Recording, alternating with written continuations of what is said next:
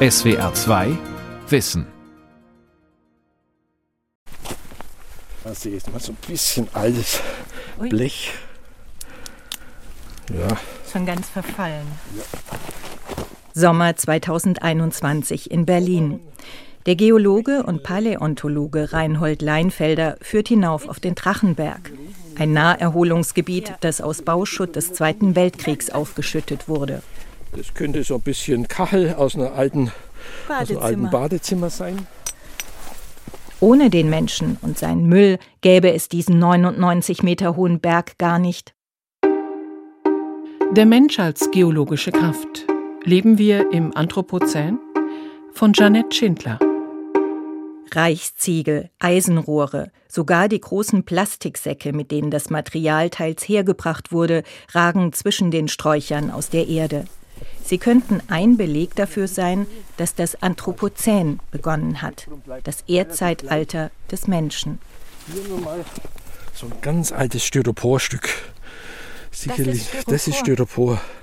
Man kann mit Plastikpartikeln so richtig eine Mikrostratigraphie machen. Reinhold Leinfelder ist seit 2012 einer der deutschen Vertreter Also, in der internationalen Arbeitsgruppe Anthropozän. Seit zehn Jahren schon soll sie im Auftrag der International Commission on Stratigraphy prüfen, ob das Anthropozän als neues Erdzeitalter eingeführt werden muss. 29 der 34 renommierten Wissenschaftlerinnen und Wissenschaftler hatten im Mai 2019 dafür gestimmt, auch Reinhold Leinfelder. Sie sind der Auffassung, dass der Mensch so stark in das Erdsystem eingreift, dass sich die Veränderungen auch in geologischen Schichten widerspiegeln, sich dort ansammeln und bis in die ferne Zukunft erhalten bleiben werden. Auf dem Drachenberg in Berlin liegen diese Spuren des Menschen den Spaziergängern praktisch direkt unter den Füßen. Woanders dagegen gestaltet sich die Suche danach schwieriger. Also wir mussten ja erstmal uns überlegen, was sind denn diese Geosignale, was sehen wir denn, was charakterisiert denn das Anthropozän? Und da sind, es zum einen Dinge wie ja, Bauschutt, Beton, Aluminium auch, und zwar elementares Aluminium gibt es mit extrem wenigen Ausnahmen nicht in elementarer Form in der Natur. Wir verwenden das massenhaft für Geräte, Autos, Töpfe, Alufolien etc. Und da haben wir seit 1995 98 Prozent allen Aluminiums produziert. Und, wenn wir es nicht mehr brauchten, es einfach weggeworfen, in Mülldeponien gelagert oder im Meer verschwinden lassen. Von allem Plastik, das seit dem Zweiten Weltkrieg produziert wurde, finden sich mehr als 60 Prozent davon in der Umwelt. Plastik macht inzwischen 80 Prozent aller Abfälle im Meer aus. Deshalb ist es auch ein überaus verlässliches Geosignal, meint Leinfelder. Außerdem die radioaktiven Niederschläge aus Atombombenversuchen, Rußpartikel aus Verbrennungsprozessen oder Blei.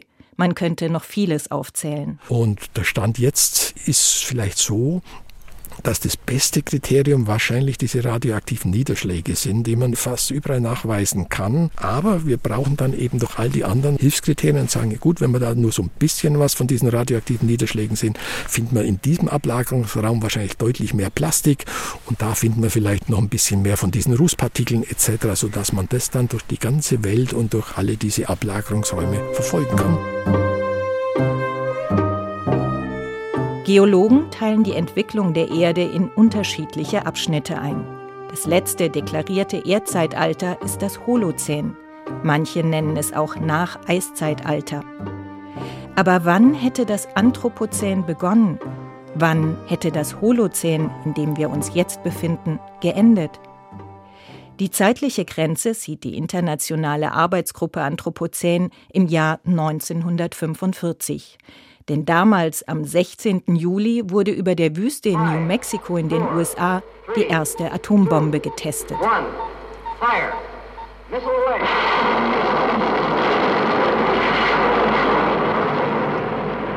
Die Arbeitsgruppe Anthropozän der International Commission on Stratigraphy sucht auf der ganzen Erde nach Geosignalen. In polaren Eis- und Schneeschichten, in der Tiefsee, in Höhlen und selbst in den Skeletten abgestorbener Korallenriffe. In diese menschengemachten Ablagerungen soll ein sogenannter Golden Spike eingeschlagen werden. Das ist ein ganz realer Nagel, der die Stelle markiert.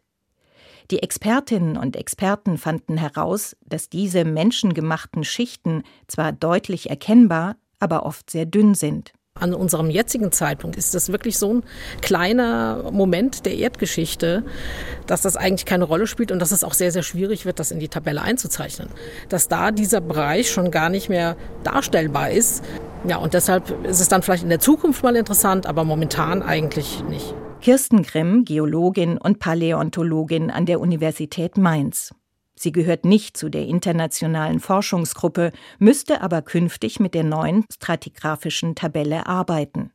Sie wendet ein, dass schon das Holozän mit seinen knapp 12.000 Jahren ein so kurzer Abschnitt sei, dass es keinen Sinn mache, gleich noch ein neues Zeitalter in der Tabelle einzuführen. Kirsten Grimm erforscht das Ökosystem des Mainzer Beckens im Tertiär, also der Zeitspanne nach dem Massenaussterben vieler Tierarten vor 66 Millionen Jahren bis zur jüngsten Eiszeit. Sie versucht daraus Rückschlüsse auf den heutigen Klimawandel zu ziehen. Dass der Klimawandel heute menschengemacht ist, daran hat sie keinen Zweifel. Das Anthropozän ist etwas, was wir gesellschaftspolitisch brauchen, um die Menschen ein bisschen wachzurütteln, um ihnen zu zeigen, hier, wir machen auch was, wir verändern die Welt und das hat Auswirkungen Erdgeschichtlich werde das allerdings erst in Millionen Jahren sichtbar sein, wenn der Mensch mehr und mehr Spuren in den Planeten eingeprägt hat, meint Grimm. Das sieht der Berliner Anthropozänforscher Leinfelder völlig anders. Wir haben ja mal versucht auszurechnen oder wissenschaftlich abzuschätzen, wie viel an diesen Technikmaterialien die Menschheit schon produziert hat und die dann jetzt im Prinzip in der Umwelt sind oder da reingelangen werden. Wir nennen das dann Technomaterialien und Technofossilien und das Ganze bildet die Technosphäre. Und da ist es auch so, dass schon fast 50 Prozent des Festlandes von einer dünnen Schicht überzogen sind, wo diese Materialien ganz besonders gehäuft drin sind. Unter Städten ist diese Schicht aus Technofossilien schätzungsweise zwei Meter dick, anderswo etwa 10 bis 20 Zentimeter. Nach Berechnungen israelischer Wissenschaftler machten menschengemachte Materialien zu Beginn des 20. Jahrhunderts etwa drei Prozent im Verhältnis zur Biomasse der Erde aus. 2020, also nur 120 Jahre später, wog die Masse der menschengemachten Materialien erstmals mehr als die gesamte Biomasse unseres Planeten. Bauschutt, Straßenbelag, Plastik, Metall, all das wird in die Erdkruste eingelagert. Kaum ein Wissenschaftler bestreitet heute noch, dass der Mensch maßgeblichen Einfluss auf unseren Planeten hat. Salopp gesagt könnte man sagen, wir tragen ganze Berge ab, wir bestimmen, wo die Flüsse fließen sollen, wir entscheiden, ob es hier einen See geben soll, wir sagen auch, was wachsen kann und was nicht, weil eben unsere Nutztiere etwa innerhalb der Säugetiere so unglaublich dominieren, dass nur noch 4% der Säugetiere Wildtiere sind. Und dann heben wir auch noch den Meeresspiegel an und ändern noch das Klima.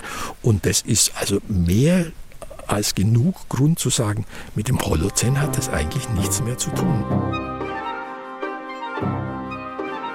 Aber hat nicht vielleicht Kirsten Grimm recht? Ist das eine akademische Debatte, ob die Geologie das Erdzeitalter Anthropozän einführt oder nicht? Hätte das neue Erdzeitalter tatsächlich Auswirkungen über den Wissenschaftsbetrieb hinaus? Marcia Bjornerud, Professorin für Geowissenschaften und Umweltstudien an der Lawrence University in Wisconsin, hofft es jedenfalls. Die letzten 30 Jahre seien goldene Zeiten für die Geowissenschaften gewesen.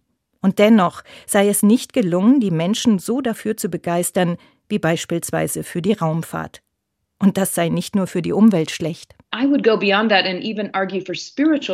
Ich würde noch weiter gehen und sagen, es ist auch aus spirituellen Gründen schlecht, denn wir sind getrennt von dem Ort, an dem wir alle unser ganzes Leben verbringen werden. Wir haben kein Gefühl der Zugehörigkeit. Und doch sind wir, wie ich immer sage, Erdlinge. Wir gehören hierher. Das ist unser natürliches Habitat. Und es zu verstehen und mit unserem Platz auf der Erde Frieden zu schließen und in der tiefen Zeit, das ist meine Motivation. Mit Tiefenzeit meint die Geophysikerin Bjornerud die geologische Zeit seit Bestehen der Erde. Oder genauer noch, die Zeit als eine Art vierte Dimension, die sich in der Naturgeschichte der Erde zeigt, in ihren fortwährenden Wachstums- und Zerfallsprozessen. It's almost impossible for me to walk to my office across a river without sort of subconsciously es ist fast unmöglich für mich, über den Fluss zu meinem Büro zu laufen, ohne irgendwie unbewusst diese vierte Dimension zu bemerken. Die Tiefenzeit erzeugt also diese räumliche Wahrnehmung von Zeitachsen. Darin schwimmen wir die ganze Zeit. Und Geologen können nicht anders, als sich in einem Koordinatenkreuz zu sehen aus Länge, Breite, Höhe und dann auch der Zeitkoordinate. Also Geologen und Geologinnen würden sich ständig in der Vergangenheit, der Gegenwart und der Zukunft verorten. Ihre Thesen hat Björnerud 2018 in dem Buch Timefulness, How Thinking Like a Geologist Can Help Save the World zusammengefasst. In Deutschland hat es unter dem Titel Zeitbewusstheit, geologisches Denken und wie es helfen könnte, die Welt zu retten, beste Kritiken erhalten. Darin beschreibt sie, wie wir Menschen mit unserer Geschichte in größere, längere und noch immer ablaufende Geschichten der Erde eingebettet sind. Manche Prozesse wie das Wachstum von Gebirgen laufen so langsam ab, dass wir sie gar nicht wahrnehmen. Sie erwecken fälschlicherweise sogar den Eindruck, die Erde sei statisch und nichts, was wir tun, hätte direkte Auswirkungen. Aber auch geologische Prozesse können sehr schnell ablaufen. I mean, earthquakes, for example, are an extreme case. That's not something we can control. Erdbeben zum Beispiel sind ein extremer Fall. Das ist nichts, was wir kontrollieren können. Wir müssen verstehen, wann und warum solche Katastrophen geschehen. Sie sind nur so lange Katastrophen, wie wir uns nicht auf sie vorbereiten. Auch das ist ein Teil meiner Botschaft. Ein klares Empfinden für die Geschwindigkeiten der Erde zu haben. Manche sind langsam, manche sehr schnell, manche ausgelöst durch uns, andere weit außerhalb unserer Kontrolle. Wir müssen diese Sachen wissen, aus Gründen zum Schutz der Menschheit. We need to know these things for humanitarian reason. Auch die Prozesse des Klimawandels könnten sehr abrupt und schnell ablaufen, wissen die Wissenschaftlerinnen und Wissenschaftler heute, wenn ein bestimmter Grad der Erderwärmung erreicht ist, dann mit unumkehrbaren Folgen. Seit Jahrzehnten ist klar, dass fossile Verbrennungsprozesse, Kohlekraftwerke, Autoverkehr, Flugverkehr und der damit verbundene CO2-Ausstoß für die Klimaerwärmung verantwortlich sind. Aber wir tun nichts dagegen. Björnerud sieht einen fundamentalen Grund dafür in unserer verzerrten Wahrnehmung von Zeit. Durch die Digitalisierung sei Zeit in immer kleinere Einheiten fragmentiert, und das präge unser Handeln in jeglicher Hinsicht. Es ist ausgerichtet auf immer schnellere Befriedigung, kurzfristige wirtschaftliche Gewinne und extrem kurze Aufmerksamkeitsspannen. Könnte die Geologie daran etwas ändern? Das weiß ich nicht, ob das in Zeiten von Internet wirklich äh, Erfolg bringen kann, dass die Menschen wieder langfristiger denken, glaube ich eigentlich nicht. Was wir Geologen wirklich der Allgemeinheit nahebringen können, dass viele Dinge, die wir heute sehr schnell machen, ganz langfristige Effekte haben. Wenn Sie heute alles Grundwasser wegpumpen, damit wir heute Trinkwasser haben, was wir aber eben halt mit Masse verschwenden für Autowaschen und ähnliches, das wird zur Folge haben, dass wir in 50 Jahren kein Trinkwasser mehr haben. Zumindest nicht in dieser Qualität und diesen Mengen. Wir gehen mal in die Kühlzelle, wo wir unsere Kerne aus der Eifel lagern. Frank Sirocco ist Professor für Geowissenschaften an der Johannes Gutenberg Universität Mainz und erforscht vergangene Wetter- und Klimaphänomene in Mitteleuropa. Sirocco führt hinunter in den Keller des Instituts für Geowissenschaften, wo Bohrkerne aus Vulkanseen der Eifel lagern. Dauerhaft archiviert liegen sie in offenen Regalen gestapelt bis unter die Decke. Und so liegen jetzt hier 2700 Meter Sedimenten, die wir aus 50 verschiedenen Eifelmaren im Laufe der letzten 10, 20 Jahre erbohrt haben. Sirocco und sein Team haben sich als Ziel gesetzt, Klima und Wetter der Eifel in den vergangenen 60.000 Jahren zu dokumentieren. Jedes Jahr mit seiner eigenen Charakteristik. Sie wollen Wetterstrukturen sichtbar machen und verstehen. Ihnen war aufgefallen, dass es vor allem in Maren, die von Flüssen gespeist werden, typische Ablagerungen gibt, die auf Hochwasserereignisse hindeuten. Demnach hat es dort in den letzten tausend Jahren insgesamt 40 Hochwasser gegeben. Da sieht man jetzt diese Schichtung. Normalerweise haben sie im Seesediment vor allen Dingen Reste aus dem See selber. Diatomeen, Algen, irgendwelche Wasserpflanzen, die zur Ablagerung kommen. Während so ein Hochwasser bringt dann eben halt das, was im Umfeld erodiert wurde, in das Maar hinein. Und dann sehen Sie meistens eine helle Lage, in der es sehr viele mineralische Körner gibt, Quarzkörner. Und über die Korngrößenverteilung kann man dann sogar relativ genau schließen, wo wurde das Material erodiert und ähm, wie stark war das Hochwasser. Die Mainzer Geologinnen und Geologen konnten auch nachweisen, dass es in wärmeren Phasen der Erdgeschichte öfter zu Hochwassern kam als in kälteren. Im Gegensatz zu Meteorologen, die Wetterphänomene seit Beginn der Wetteraufzeichnungen im 19. Jahrhundert untersuchen, erforschen Geologen Wetterstrukturen in einem Zeitraum von Millionen Jahren. Aus solchen Betrachtungen lassen sich viel langfristigere Auswirkungen erkennen und Rückschlüsse auf heute ziehen. Die Forschung in den Eifelmaren hatte Ende August 2021 viel mediale Aufmerksamkeit bekommen. Die ganzen Filmleute sind dann sofort, oh, jetzt können wir nicht mehr filmen.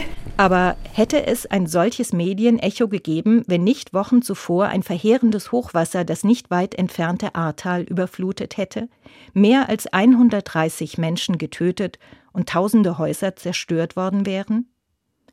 Frank Sirocco hält das Anthropozän rein erdgeschichtlich für unbedeutend. Aber auch er hofft, eine offizielle Einführung könnte so viel Aufmerksamkeit erzeugen, dass sie die Menschen sensibilisiert.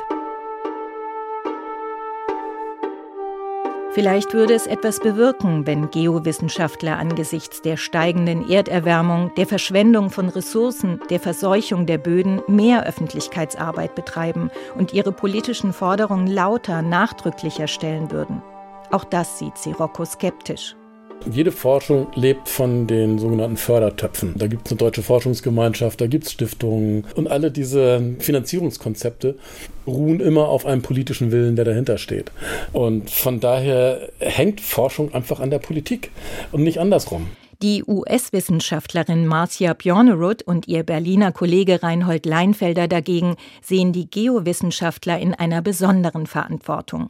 Sie hätten das gesamte Erdsystem im Blick und sollten als eine Art Anwalt der Erde auftreten, finden Sie. Ja, und wir müssen, glaube ich, auch lauter werden. Es gibt schon immer noch die Vorstellung, des Honest Brokers, also die Wissenschaften sollen forschen und wenn wir sie fragen nach ihrer Meinung, dann sollen sie uns das sagen, dann aber wieder, äh, dann wieder ruhig. Und ich glaube schon, wir müssen es eher so machen, wenn wir sehen, dass unser Befund so beunruhigend ist, dass daraus Handlungsnotwendigkeit kommt, dann dürfen wir nicht einfach warten, bis uns irgendeiner fragt. In dem Fall halt dann eine handlungsorientierte oder handlungsempfehlende Öffentlichkeitsarbeit, so wie es uns eigentlich gerade durchaus auch die Pandemieforscher vormachen.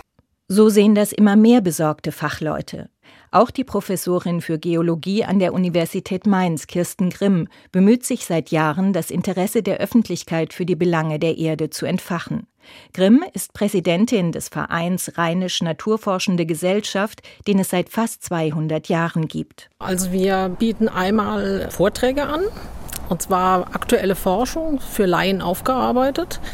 Und wir bieten Exkursionen an, sowohl geologisch, paläontologisch wie auch botanisch, manchmal auch ein bisschen zoologisch, insbesondere auch hier in die nähere Umgebung, wo wir den Teilnehmern dann zeigen, wie hier die Erdgeschichte aussieht, wie hier die Geologie aussieht, wie hier die Botanik aussieht. Denn nur das, was sie kennen, nur das können sie ja dann auch irgendwie vermissen und damit auch irgendwie schützen wollen. Die Rheinische Naturforschende Gesellschaft betreibt auch Landespflege und hat im rheinland-pfälzischen Rheinhessen Grundstücke gekauft, die besonders wertvolle und charakteristische Lebensräume für Pflanzen und Tiere sind.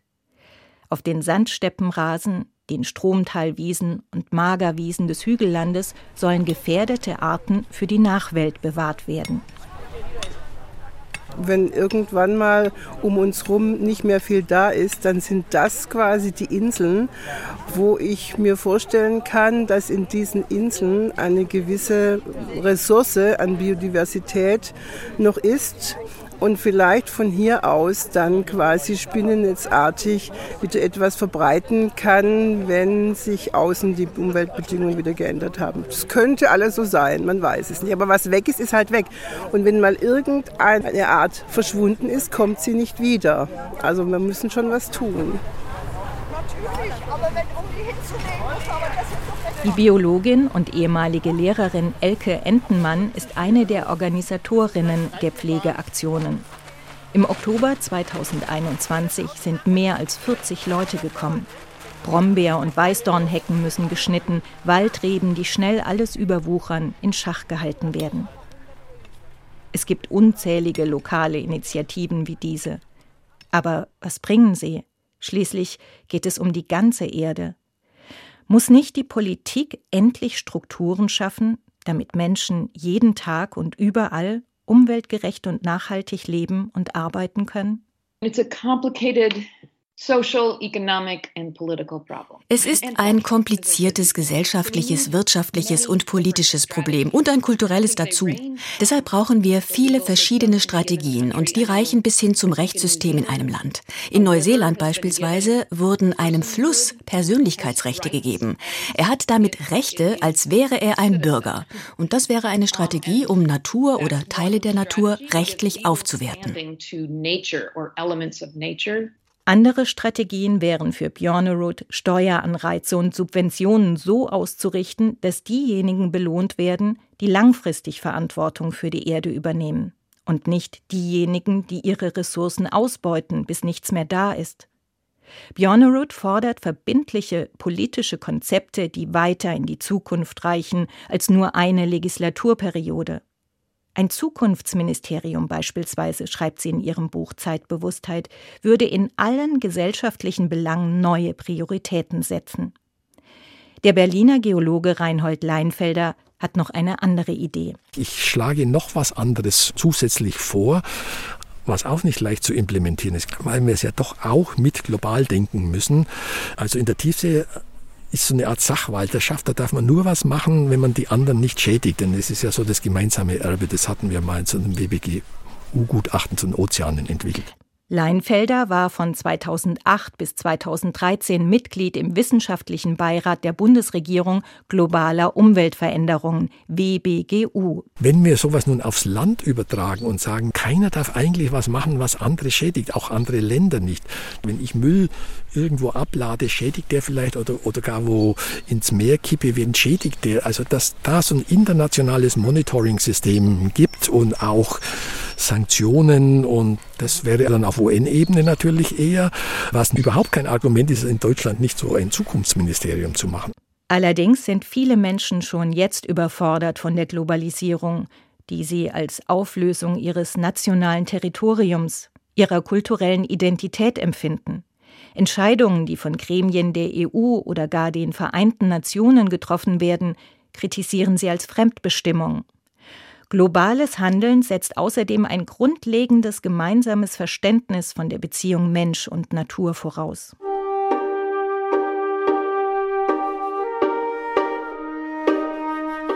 Ist es möglich, dass der Mensch sich als Erdling fühlt, sozusagen eine terrestrische Identität entwickelt?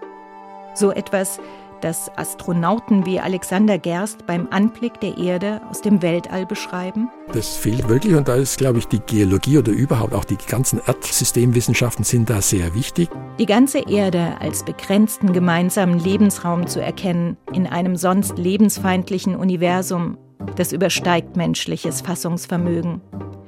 Das zeigt sich nicht nur im Bemühen um die Reduktion von CO2-Emissionen, sondern auch im Kampf um Ressourcen. Wir müssen wirklich verstehen, dass selbst das Eisen, was wir nutzen und die Gesteine, die wir nutzen, die sind zum guten Teil auch von anderen Organismen viel früher geschaffen worden und die wachsen aber auch nicht so ohne weiteres nach. Und manche wachsen gar nicht nach. Also abgesehen davon, dass Rohstoffe nicht fair und gleichmäßig auf der Erde verteilt sind, sind etliche auch nur in begrenztem Umfang entstanden und irgendwann verbraucht. Unsere Phosphorvorkommen die reichen nicht ewig und sind strategisch extrem wichtig, auch für, für unsere Ernährung. Wir aßen mit Materialien wie Kalk etc. rum. Der Sand geht uns quasi schon aus. Nicht, dass es keinen mehr gäbe in den Wüsten, aber mit dem können wir nicht bauen, weil der zu fein poliert ist durch den Wind. Wir müssen wirklich eigentlich die, die Biosphäre als Vorbild nehmen. In der Biosphäre geht nichts verloren, nichts wird verschwendet. Alles entsteht unter Energieaufwand und ist in seinem Zerfall wieder Energiequelle für neues Entstehen. Dieser Entwicklungsschritt, der die Menschheit wieder zu einem produktiven Teil des Erdsystems werden ließe, ist noch nicht gemacht. Nach Angaben der EU-Kommission wird derzeit nur ein Prozent der seltenen Erden recycelt, die in der EU für Batterien von Elektrofahrzeugen, Energiespeicher und die Digitalisierung verbraucht werden. Ein Prozent. Dabei steht schon jetzt fest, dass der Bedarf mit dem Umstieg auf erneuerbare Energien steigen wird. Ich spreche gerne, es war eigentlich mehr so als Gedankenanregung gedacht von der Uns-Welt, weil wir uns mit reindenken müssen in diese Welt. Wir sind ein Teil davon, genauso wie es die Biosphäre und die Lithosphäre und die Atmosphäre und die Hydrosphäre gibt, gibt es jetzt eben auch eine Anthroposphäre. Und wir stehen äh, genauso wie die anderen Sphären im intensiven Austausch. Nur dass wir es halt leider so machen, dass die anderen ganz stark ihre Funktionalität äh, verlieren. Je mehr ich mit Menschen auf der ganzen Welt spreche, in Podcasts, in Interviews, auf Lesereisen, denke ich, es muss letztendlich einen kulturellen Wandel geben. Und das ist das Schwierigste von allem. Es muss schon bei den Babys anfangen und dem Bildungssystem in der frühen Kindheit. Es wird meiner Meinung nach ein Generationenprojekt sein. Da muss man unten anfangen. Und die, zum Beispiel die Schüler und Kinder, die wir jetzt irgendwie wovon begeistern können, die nehmen das hoffentlich dann auch später mit und die werden dann vielleicht auch mal in der Chefetage sein. Der Chefetage der Energiewirtschaft, der Automobilindustrie, der Baubranche, der Textil- und Ernährungsindustrie. Aber haben wir dafür noch Zeit? We may not. I mean, on my haben wir vielleicht nicht. In meinen dunklen Tagen denke ich, wir haben die letzten 30 Jahre vergeudet, ehrlich gesagt. Wenn wir in den 90er Jahren angefangen hätten, wären wir jetzt wirklich auf dem Weg, die Klimakrise zu lösen. Aber ich muss optimistisch bleiben, da gibt es keine Alternative. Wir müssen daran glauben, dass wir etwas ändern können. Und es kommt mir so vor, als wären wir an einem Wendepunkt in den USA und weltweit. Und das nächste Jahr oder so werden entscheidend sein